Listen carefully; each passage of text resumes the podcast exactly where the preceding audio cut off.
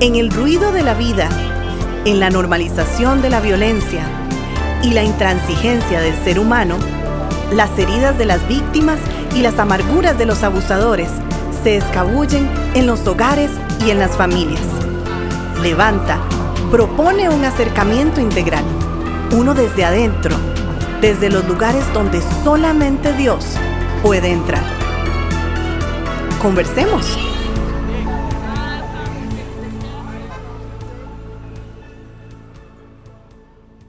Saludos a todos, que es una alegría estar con ustedes una semana más. Me encuentro con mi amigo Ervin, ¿cómo vas? Eh, muy bien, Alonso, gracias por el saludo. Bien. igualmente, pues sí, gracias a Dios, una semana con muchas cositas y muy deseoso de, poder hablar de este tema de hoy. Así es, y hoy hablamos sobre estilos de, de ejercer el maltrato. Sí. Que es un tema bien importante para identificar. Y qué lamentable, ¿verdad?, que hasta hayan estilos de ejercer el maltrato, ya que ya por sí mismo debería, eh, que, sabemos que por la condición es imposible, que no, pero es importante identificar las diferentes formas, pues para poderlas combatir, ¿verdad? Poderlas combatir y poderlas denunciar y también poderlas identificar en nuestros entornos. Sí. Hablamos entonces de que, bueno, Dios nos ha hecho como seres relacionarnos, relacionales, perdón, y tenemos la necesidad de hacerlo, bien, puesto que en cada ser humano se busca satisfacer al menos tres necesidades a través de las relaciones. Amor, reconocimiento y seguridad. Y qué, qué, interesante ahora que, estás diciendo esto, que Dios es, eh, digamos, tan, tan, tan perfecto, por supuesto, que uno se podría preguntar, ¿y, y, por qué satisfacerlas? ¿Ves? Porque esa satisfacción nos procura un vínculo social. Claro y relacional. Y en ese vínculo vamos creciendo como, como personas. Exacto. Interesante, porque una relación no, no siempre es ideal, ¿verdad? Pero puede proveernos un ambiente seguro, ¿verdad? Y confiable donde no hay miedo a la intimidad y donde cada persona pues va a saber cómo comunicar sus necesidades y deseos personales a los demás. Y qué bueno son ese tipo de relaciones, cuando uno tiene una persona y que, a ver, si somos sinceros, cuesta encontrar ese tipo de, de relaciones no perfectas, pero sí que con un ambiente seguro, donde uno puede conversar, puede hablar con libertad, tranquilidad y, saber de que estamos pues eh, avanzando en profundizar en una relación. Ahora, si hubo maltrato, en cualquiera de sus formas, ¿verdad? En la infancia, la necesidad de amor, reconocimiento y seguridad no fueron satisfechas, que es también parte del proceso formativo de un niño. Muy comúnmente, quien fue maltratado no va a saber cómo satisfacer dichas necesidades en otros, ya que en él no fueron satisfechas y va a demandar abuso, control y victimización. Que no estamos justificando la conducta, sino entendiendo el por qué para tratar. Y no se justifica porque hay maneras loables de satisfacer. Y sabemos y que qué es lo que eh, el Señor habla en Jeremías, van a fuentes rotas. Exacto. Entonces, por, eso es que decimos, okay, sufrir un maltrato eh, en la niñez o en alguna etapa donde no se satisfacen esas necesidades de amor, reconocimiento y seguridad, no va a decir, bueno, pobrecito, por eso es que se justifica que las busque de una manera violenta Correcto. en otras personas. Ahí está el punto. Exacto. Y, muchas personas las han cubierto de maneras dignas. Sin caer en actos de obediencia, de, perdón, de agresión, entendiendo que pueden ser tratables de otra manera. Y es que el, problema entonces, ya, el problema de un maltratador, es que va a estructurar, ahora sí, una forma relacional, por supuesto equivocada, distorsionada para satisfacer esas necesidades, donde no va a respetar los límites de la otra persona. Y ahí está el problema. Ni mucho menos sus necesidades, ¿verdad? Y, se va a formar argumentos como, si no me hicieran enojar, yo no los trataría así. Ellos son los que deben cambiar, yo no. O sea, e, estos argumentos, recordemos que en otros programas estamos diciendo que lo que se siente y cómo actuamos con los demás es producto de lo que pensamos. Exacto. Entonces, si yo pienso, ellos son los que deben de cambiar, no yo, es una estructura relacional distorsionada. Correcto. Y son lamentablemente eh, estrategias o malas estrategias que las familias adoptan. Hace un tiempo atrás, un mes y medio, dos meses atrás, eh, traté con una, un, tiempo de consejería donde eh, la muchacha era pues una persona soltera, ¿verdad? Que vivía en su casa con su hermana y los demás, eran varios hermanos, el papá ausente, bien, la mamá se iba a trabajar y uno de los hermanos era violento, agresivo físicamente y emocionalmente. Y, la muchacha me explicaba que poco a poco ella, las dos hermanas se fueron aislando en el cuarto, a tal punto que vivían en el cuarto, dormían, estudiaban, cocinaban en el cuarto, porque la mamá, carente de estrategias, que decía, vea, mejor no haga enojar a su hermano para no provocarlo, quédense en el cuarto. O sea, la estrategia de la mamá tenía una muy buena intención de proteger a sus hijos, pero era, fue una pésima estrategia porque comenzó a aislar a, esas dos, a estas dos hermanas a vivir restringidas en, en, un lugar, hasta que una de ellas tuvo la valentía de levantarse, denunciar y pues dar pasos y hoy pues están viviendo bastante eh, diferente, ¿verdad? Pero es lo que vos decís, ¿verdad? Ahora, algunos estilos para ejercer maltrato. Claro. Uno que es típico es exigir y no dar. Exigir y no dar. Exactamente. Yo exijo, demando, pido y no doy nada. Exacto. Y es que su concepto relacional, esa estructura mental, es que el otro o la otra está para complacerme. En esa estructura mental. Mm. Espera que se le agradezcan sus contribuciones, ¿verdad? Viene el maltratador y hace algo que debe de hacer en su hogar y tras de eso está diciendo, pues no ves que yo estoy apoyando en esto, entonces exijo un reconocimiento. Entonces va a reaccionar con enojo ante alguna demanda, pongo comillas acá, que son realmente responsabilidades y deberes compartidos cotidianamente. Hacer un mandado, hacer esto, lo otro, reparar tal situación, estas son demandas habituales y, la persona se toma como un ataque personal, porque exige y no da. Correcto. Algo así como Narciso en el programa anterior. Algo así como Narciso. Como el narcisismo. Exacto. Bien. También las discusiones terminan centrándose en sus necesidades y en el descuido de las obligaciones de la pareja, no en las suyas. Exactamente. Y eh, inclusive si siente que sus necesidades están cubiertas, ¿verdad? Entonces va a ser menos controlador que otros maltratadores. Ahí está la como, como se podría esconder. Claro. Eh, digamos, si, si, el león está eh, satisfecho, el león está echadito, y no, pero cuando empieza a tener hambre, empieza a volar manotazos, ¿verdad? Pero esto es muy, muy peligroso. Peligrosísimo porque no es que la persona dejó de, exigir y, no dar, sino que como está satisfecho, no le importa nada más. Exacto. Sigue latente esa, esa forma de abuso. Exacto. Si está como adormecida, es como una falsa esperanza en la relación. O sea, no, no, no es que la persona eh, hizo conciencia de su estado maltratador, sino que se satisface de las otras personas y mientras no me molesten, yo no voy a reaccionar. Imagínate qué, qué clase de, ambiente, ¿verdad? No, no, es, vivir con, el enemigo dormido. Exacto. Mm. Entonces, exigir y no dar, punto uno. Okay. Punto dos, podría ser la búsqueda del control. Cuando hablamos de búsqueda de control, hablamos de el abuso por medio verbales o emocionales, donde se busca cuestionar áreas de funcionamiento de la pareja para ejercer control sobre ella, un dominio absurdo sobre la persona. Qué interesante. Vieras que hay eh, generalmente el abuso físico o la violencia física llega como una consecuencia de ir premeditadamente preparando un abuso psicológico y verbal. Porque entonces con el abuso verbal y psicológico se va condicionando a la víctima en lo que piensa, en lo que siente, en lo que cree. Se le va haciendo como una, una figura de inutilidad. Mm. Ahora, el castigo por esa figura de inutilidad impuesta por el agresor va a justificar la violencia física. Por ejemplo, te golpeo porque descuidaste tal y tal y tal cosa. Pero anteriormente hubo una preparación psicológica para decir usted es un inútil en esto y lo otro. Por eso es que ese tema de la búsqueda de control es un maltrato terrible, ¿verdad? Bueno, y eso es muy importante lo que nos explicas porque podemos llevar a entender, ¿verdad?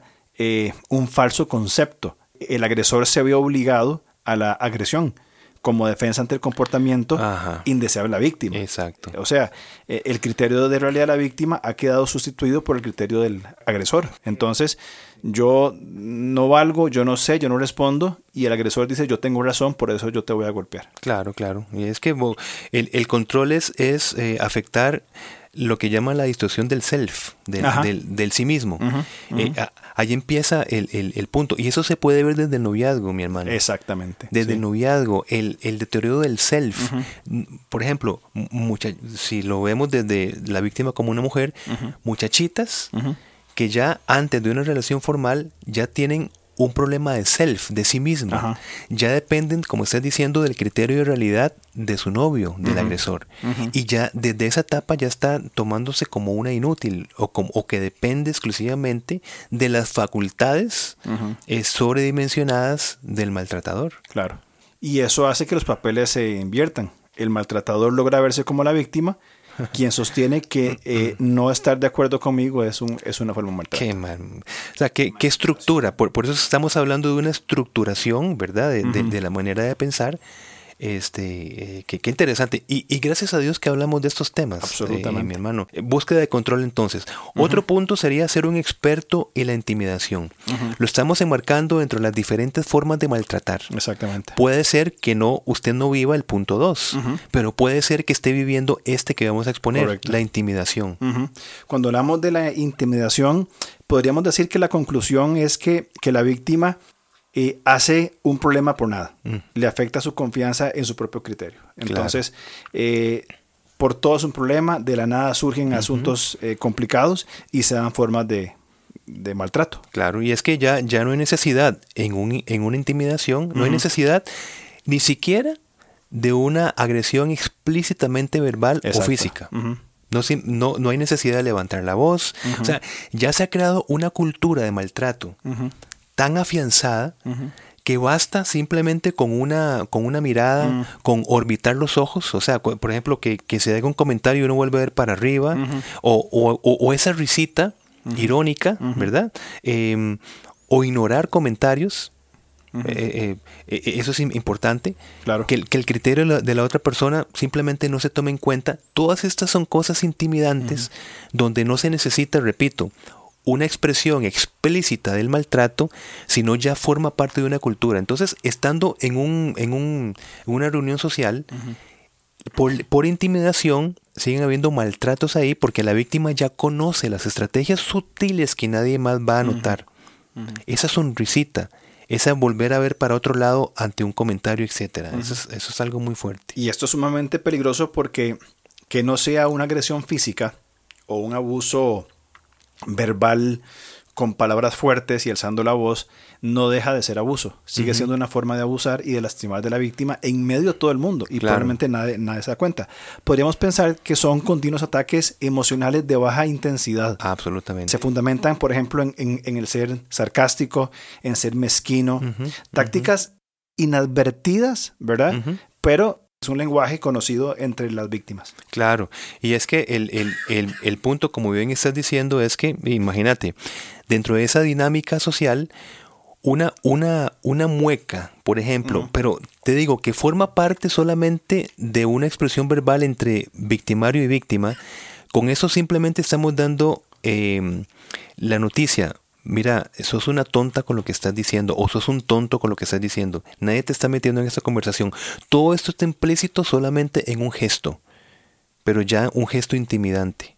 Sí, claro, es muy evidente eh, este tipo y esta forma de abuso, ¿verdad? Donde eh, no es algo notorio para todos, pero sí es evidente dentro de la pareja. Ahora, otra forma de abuso es colocarse en el papel de víctima. Bien. Eh, básicamente presenta el papel de víctima en relaciones pasadas. La pareja actual, al acusarle de maltratador, se va a unir a quienes han sido crueles e injustos con él, por lo que su papel va a ser hacerle feliz. sí, sí, sí.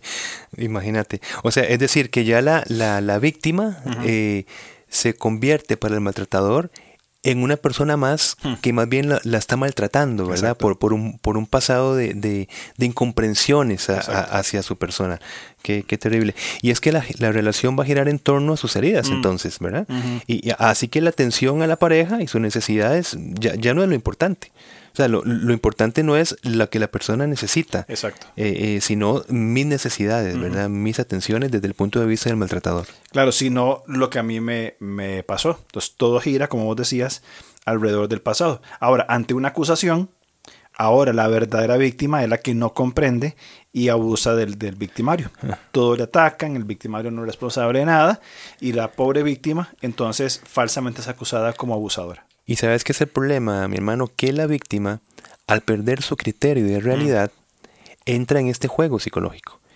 Entonces empieza realmente la, la, víctima empieza a verse a sí misma como victimaria. Exacto. E- ese es el punto, como la, la agresora. Por eso es que parte de salir de un círculo violento, una relación violenta, es la recuperación del criterio de realidad. Es decir, cómo están las cosas realmente. Este, eh, eso es importante. Y, y, eh, inclusive el, el- ya el maltratador va a tener argumentos como, no, no, yo no soy maltratador, soy alcohólico.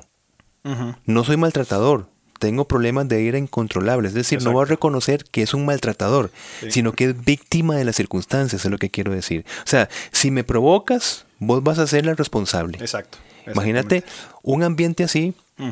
este, y repito, donde el criterio de realidad de la víctima va a decir, sí, no lo voy a alterar, ¿verdad? Porque si, si él es un maltratador, va a ser por mi culpa. Exactamente. Yo me lo gané. Yo soy la detonante. Y cuando las víctimas salen de esos círculos de, de violencia, abren los ojos y se dan cuenta de decir cómo es posible que yo estuviera en una relación como esta, con esos niveles de abuso, donde yo, siendo la, la víctima, me convirtieron eh, eh, en una victimaria. Exacto. Y hay estudios que demuestran que esa relación de violencia que estás diciendo es similar a los problemas que hay en las adicciones. Correcto. Es decir, que pueden darse hasta de 8 a 10 intentos por parte de una víctima de salir de una relación de violencia. Mm. Y es donde los, digamos, consejeros o profesionales de la salud no llegan a entender. Están todos los criterios de realidad puestos en la mesa, pero son criterios de realidad que la víctima no puede este, ver. ¿Por qué? Porque como están alteradas sus emociones, Ajá. está comprometida su capacidad intelectual, reflexiva, Mm. racional, para ver este criterio de realidad. Qué increíble. Es, es realmente nocivo. Es, es- es Absolutamente nocivo, sí, Mm. para por decir una palabra suave, ¿verdad? Sí, muy, muy leve. Entonces, ¿qué hacer? ¿Qué hacemos cuando podemos identificar estas formas o estilos de, de- de abuso? Pues siguiendo la línea que estamos diciendo, educación de la víctima. Claro. O sea, e- e- eso es importantísimo.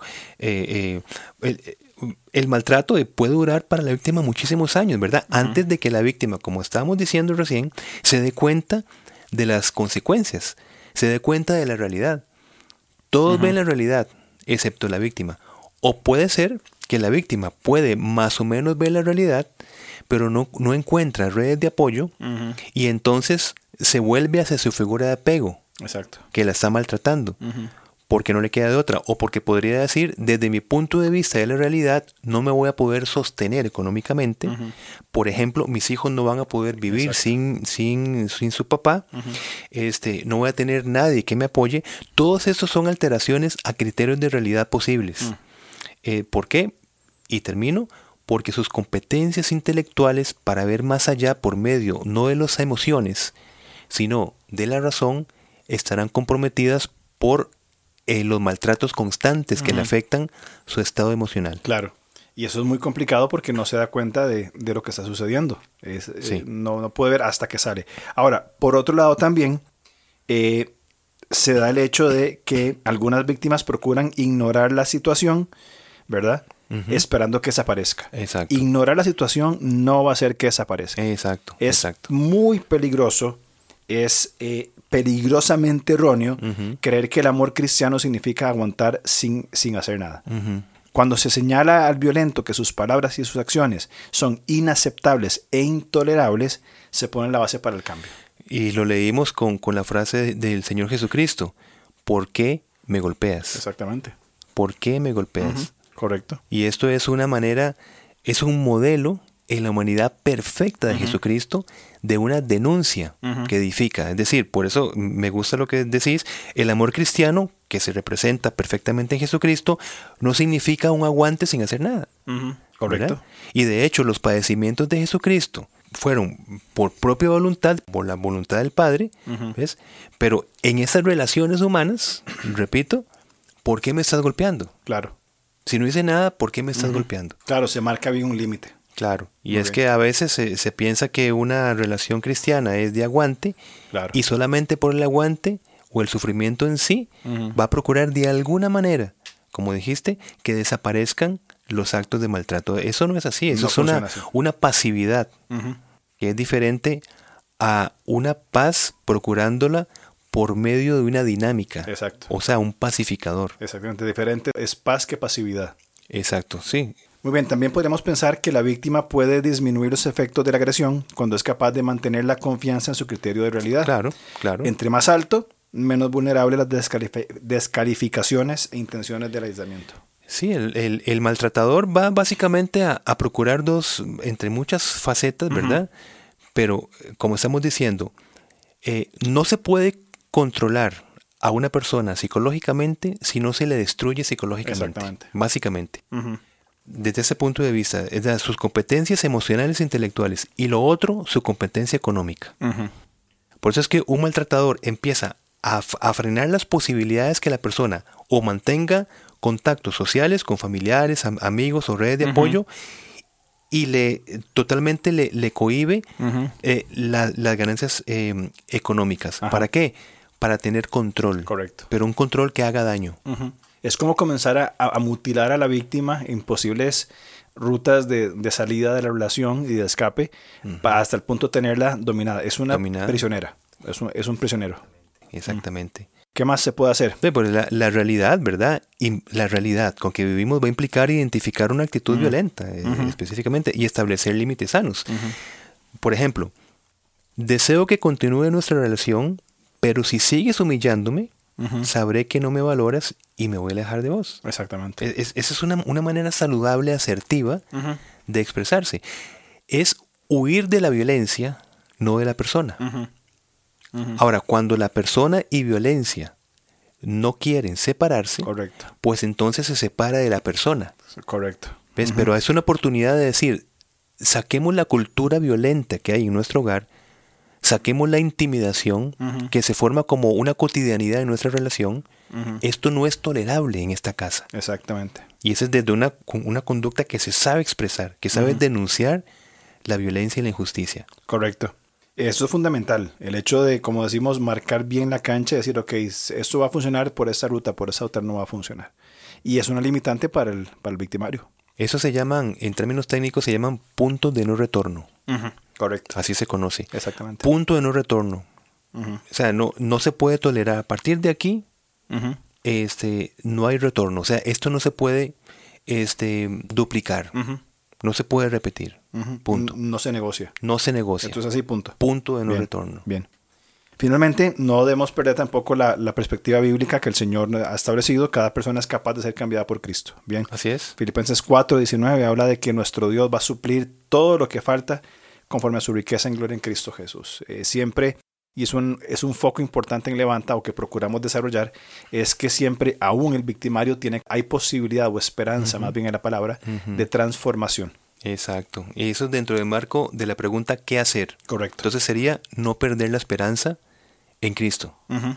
E- e- eso es uno de los puntos del qué hacer. Porque en Cristo, como estás diciendo, siempre hay esperanza de cambio. Correcto. Siempre. Siempre. Y es fundamentada, por supuesto, que en el, que en- que en el Señor. Y muchas veces el, el victimario no, o el maltratador no procura el cambio porque ha perdido toda esperanza. O porque ve la esperanza de cambio en, en sí mismo. Exacto. Y podría decir, ya estoy cansado que yo he intentado, yo he hecho, yo he procurado, yo me he acercado, y todo es yo, yo, yo, yo, yo, yo, yo. Y entonces más bien se defrauda a sí mismo y pierde la esperanza de cambio. Exacto. Llegando a la fatídica frase, bueno, yo soy así Exactamente. o no puedo cambiar. Pero por eso es que qué hacer, es decir, algo más allá de nosotros mismos, un poder transformador más allá de nosotros mismos, es posible solamente en Cristo Jesús. Y se trata de traer la esperanza a esta persona totalmente desesperanzada y frustrada en esas eh, mentiras. Así soy, y así, así me crié, yo no voy a cambiar, cuando hay esperanza de redención. Muy bien, creo que es importante eh, tener claro estos eh, estilos, lamentablemente estilos de maltrato, para identificarlos, denunciarlos y tratarlos. Eh, siempre hay esperanza en el Señor. Y creo que es el mensaje principal de lo que queremos transmitir. Correcto, correcto. Muy buen tema, mi hermano. Buen tema, interesante, Sí, por sí, supuesto. Hablamos entonces la otra semana, si lo permite. Claro que sí. Perfecto, entonces vemos la próxima semana con nuevos temas. Gracias. Gracias, gracias. Chao.